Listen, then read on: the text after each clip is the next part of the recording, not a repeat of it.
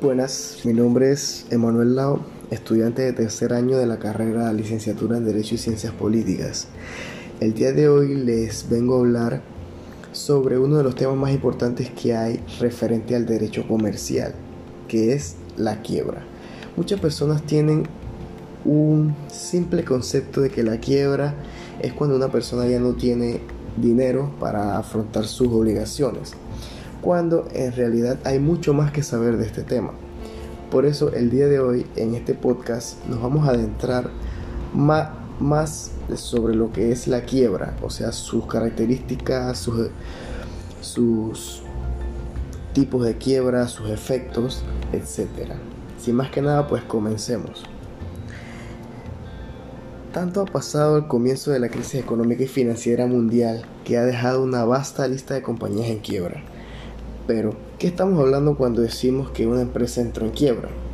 Pues bien, la quiebra, o también conocida como bancarrota, es una situación jurídica en la cual una persona tanto física como jurídica no puede hacer frente a sus obligaciones debido a que los pasivos son superiores a los activos disponibles. ¿Qué quiere decir? Que las deudas obligaciones son más altas que su capital.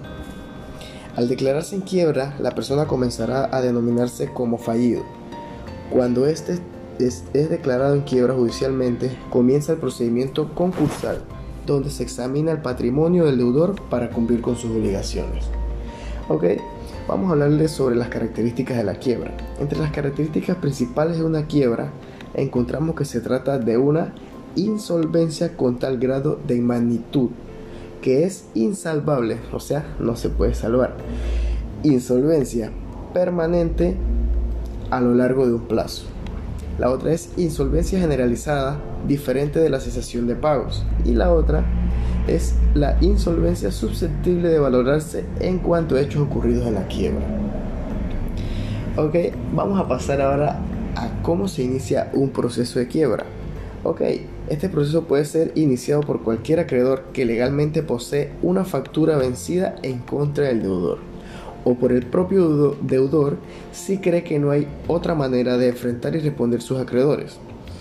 Pero este efecto no se inicia antes de que un juez formalmente reine sobre la moción para declarar el estado de quiebra. Ok, pasaremos a los efectos. Todas las declaraciones de quiebra representan ciertos efectos sobre la la persona declarada en quiebra. Algunos de ellos generalmente se aplican a cada persona a partir del momento de la declaración. Vamos a llamar a estos efectos generales y algunos otros dependerán de, otros hechos como la clasificación de la quiebra. Vamos a hablar sobre tres, tres efectos. Perdón. Está el efecto general. El primer y más relevante efecto de la descalificación del deudor de la capacidad de administrar y disponer sus propios bienes.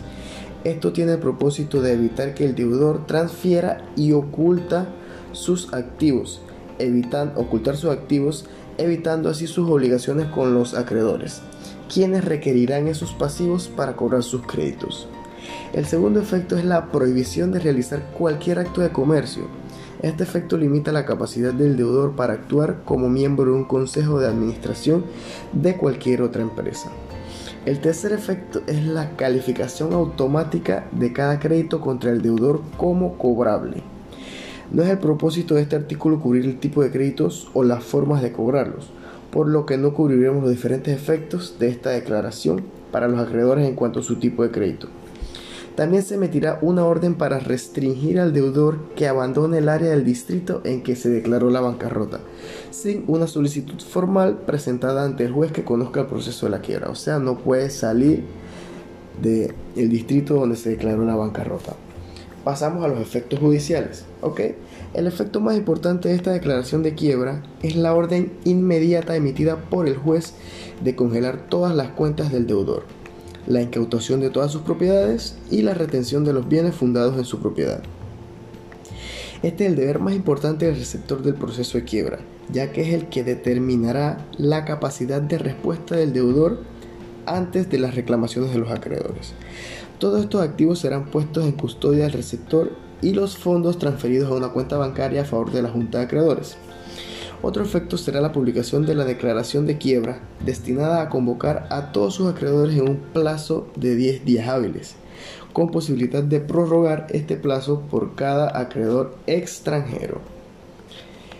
Ahora pasamos a los efectos particulares. Esos efectos dependerán de ciertas situaciones que podrían ocurrir o no durante el proceso de quiebra. La primera dependerá si el juez declara el estado de quiebra con efectos retroactivos.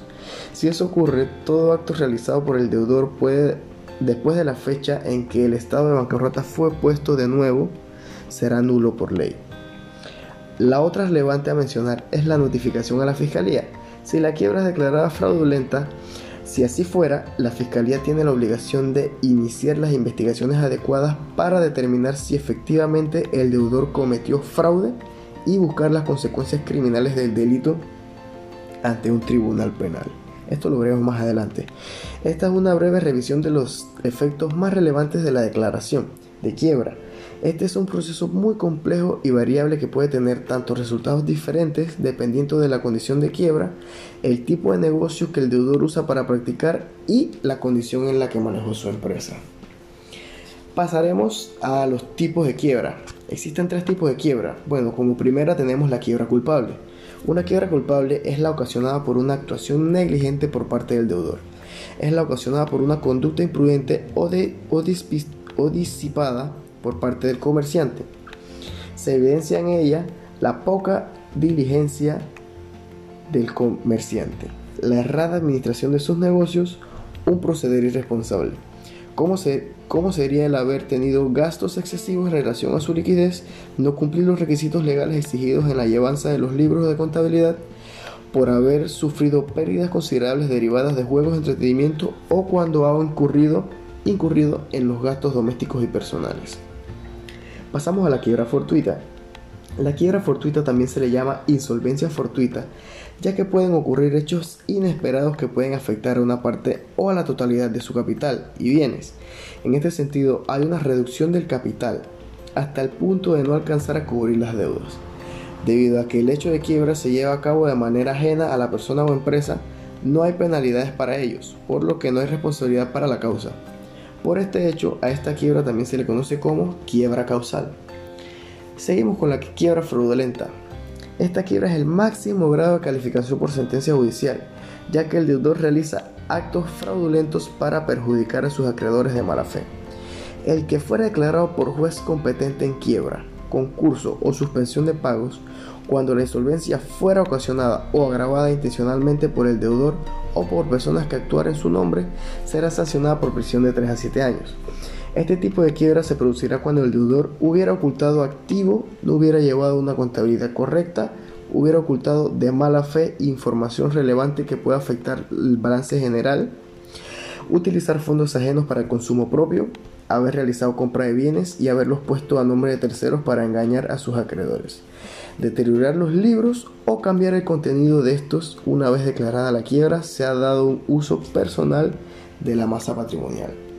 Bueno, aquí concluimos eh, lo que fue el tema de la, de la quiebra.